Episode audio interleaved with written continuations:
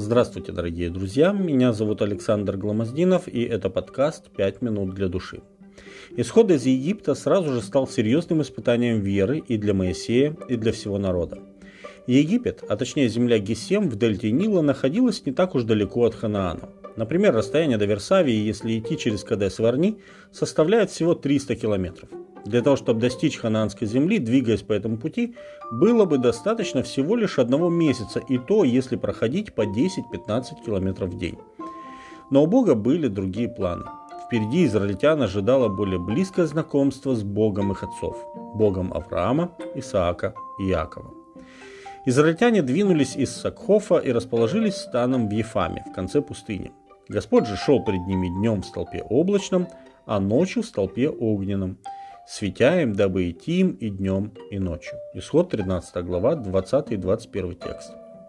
Затем Господь говорит Моисею, «Скажи сынам Израилевым, чтобы они обратились и расположились станом пред Пигахерофом между Мигдолом и морем перед Ваал-Цифоном.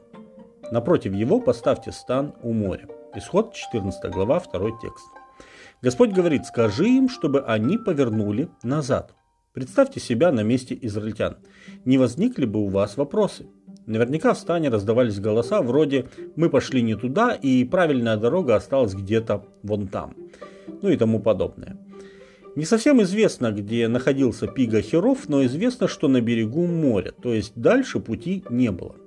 В то же самое время Господь предупредил Моисея, что египтяне организуют погоню за ними, думая, что Израиль заблудился. Исход 14 глава, 3 текст.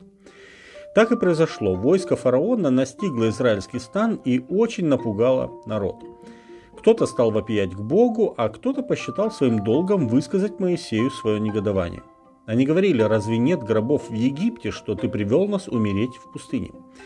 Что это ты сделал с нами, выведя нас из Египта? Не это ли самое мы говорили тебе в Египте, сказав, оставь нас, пусть мы работаем египтянам? Ибо лучше быть нам в рабстве у египтян, нежели умереть в пустыне. Исход 14 глава, 11 и 12 текст. Это были те же малодушные люди, которые после того, как фараон приказал евреям самостоятельно собирать солому для кирпичей, уже возмущались на Моисея. Исход 5 глава, 20 и 21 текст. Рабский, но стабильный уклад жизни им был более по душе, нежели свобода, за которую нужно бороться. Точнее, даже сказать не столько бороться, сколько довериться Богу и его обетованиям. Господь, шедший впереди, стал между египтянами и израильтянами. Для египтян он стал мраком, а для Израиля светом, так что они не сблизились во всю ту ночь. Но нужно было что-то делать, и тогда Господь говорит Моисею, «Скажи сынам Израилевым, чтобы шли. Подними руку твою, простри жезл твой, раздели море, и пусть сыны Израилевы идут по суше». Исход 14 глава, 15 и 16 текст. Моисей повиновался, и свершилось невиданное. Воды моря расступились и стали словно стены справа и слева, а народ шел по сухому дну. За ними вошло в море и египетское войско, и когда все израильтяне были на противоположном берегу, воды моря возвратились на свое место и утопили египтян.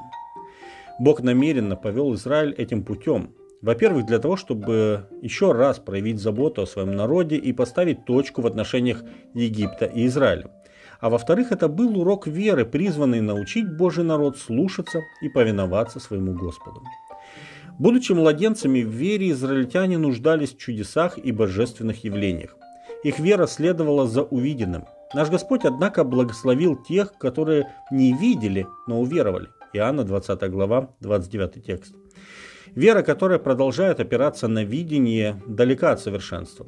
Так было и с Израилем. Если бы мы ничего не знали о последующей истории Израиля, мы бы пришли к выводу, что впредь они должны были продолжать свой путь с радостью, полагаясь на Бога всем своим сердцем и никогда больше не проявляя недоверия, независимо от того, в какой кризис бы они попали. Но напротив, мы видим, что они постоянно проявляют недовольство и Богом, и Моисеем, ропщут на них и пренебрегают их советами. С удивлением наблюдая за вероломством израильтян, нам не стоит поспешно осуждать упорство их сердец. Ведь если мы доверяем Богу не больше, чем наше собственное зрение может постичь, Его волю и Его пути, то мы ничем не превосходим евреев исхода. С вами были «Пять минут для души» и пастор Александр Гломоздинов.